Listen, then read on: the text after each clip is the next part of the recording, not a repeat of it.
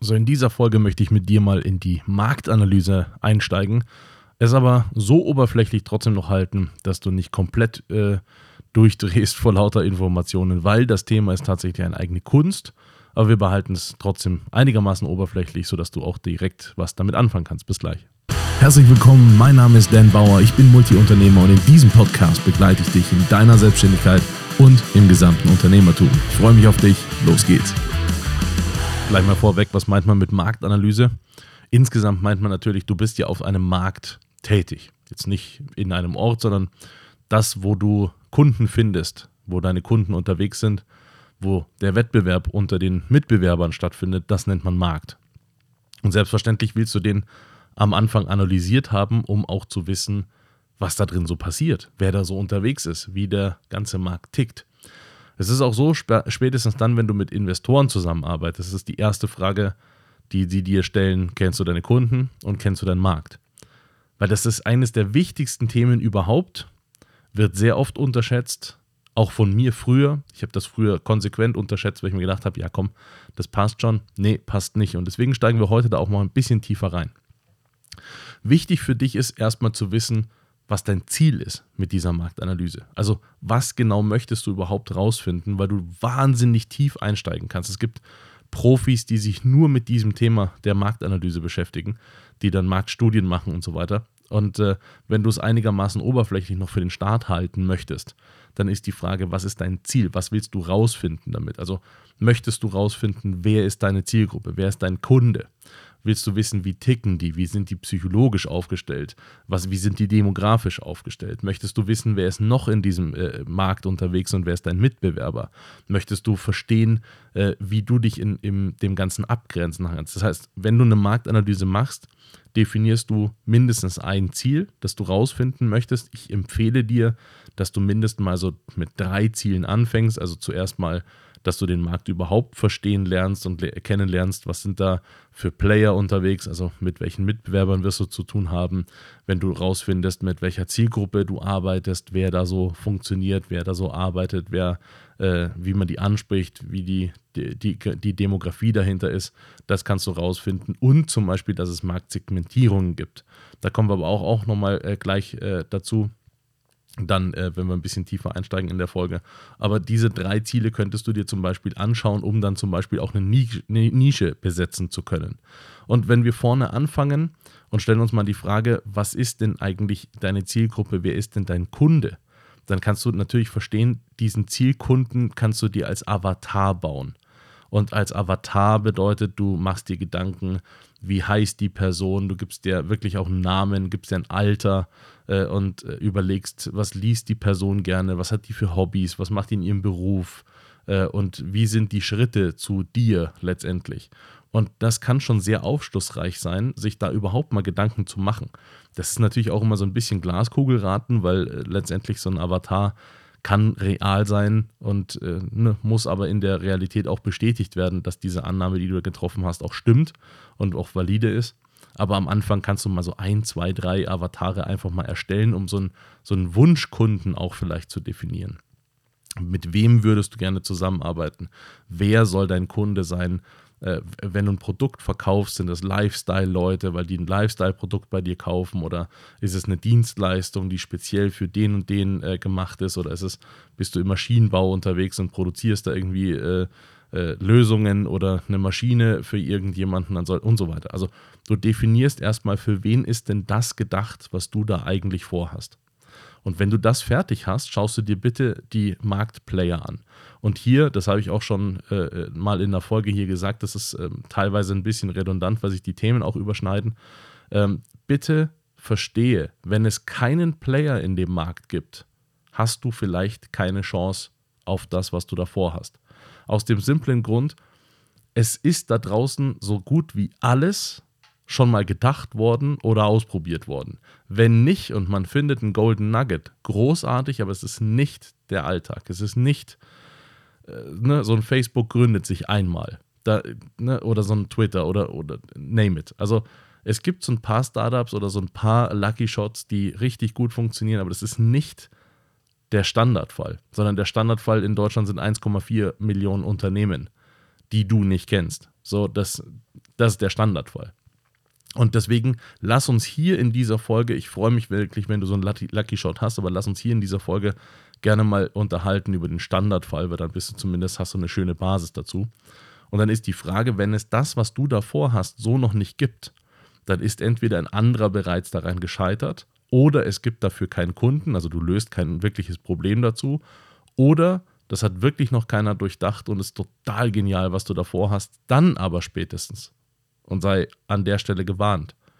Glückwunsch, wenn du Lucky Shot hast, du wirst sofort Mitbewerber haben, die dir das kopieren.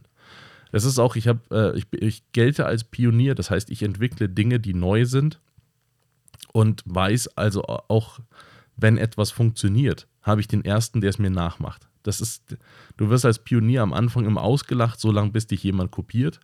Und dann ähm, ja, kannst du zusehen, wie du klarkommst und äh, musst dich halt positionieren als das Original, das dann stattgefunden hat. Aber im Regelfall gibt es das, was du machst schon.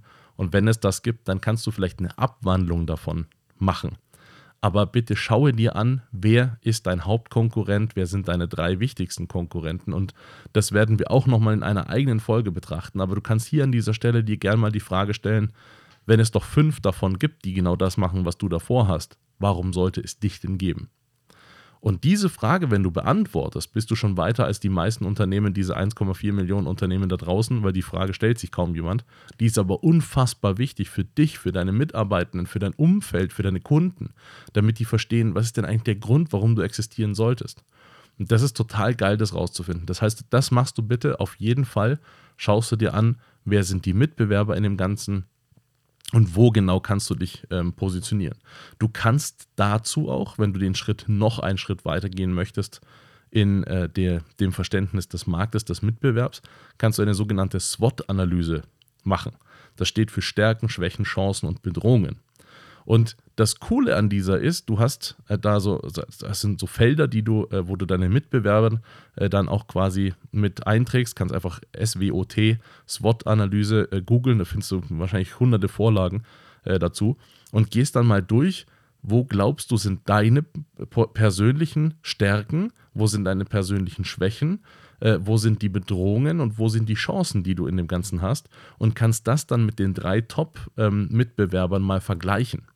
Und ey, da gibt sich so viel Spielraum schon aus dem Ganzen raus, dass du A, weißt, es gibt andere Player, du kannst die beobachten, du kannst dir anschauen, was machen die.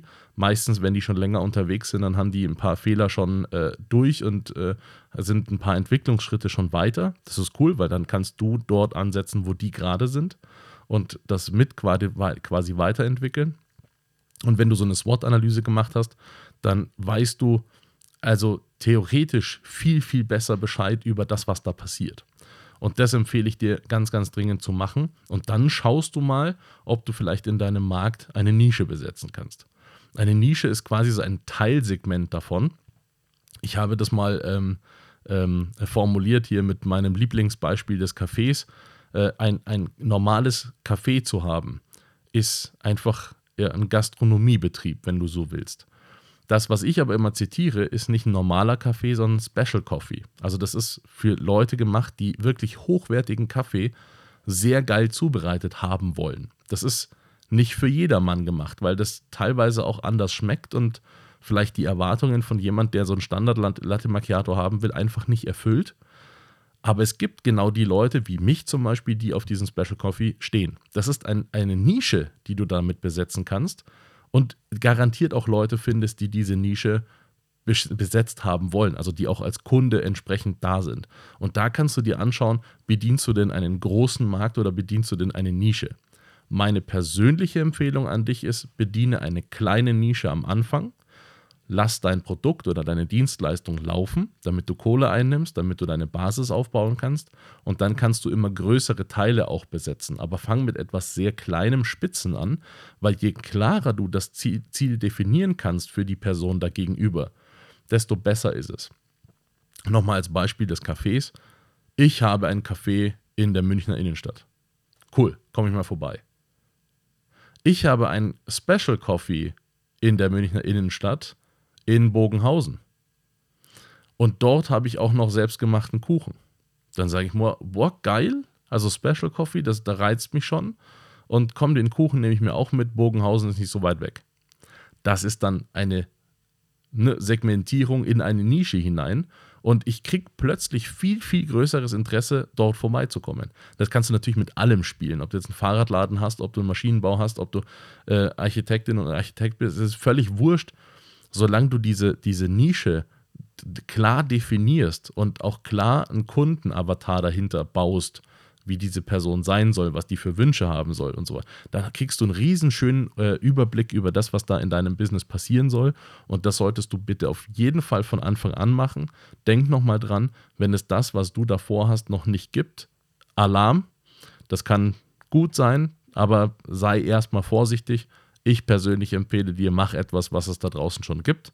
Dann musst du das auch gar nicht groß erklären. Und mit dem startest du, machst dein Business damit größer. Und wenn das größer ist, dann kannst du immer noch Dinge entwickeln, die es da draußen noch nicht gibt. Viel Spaß dabei!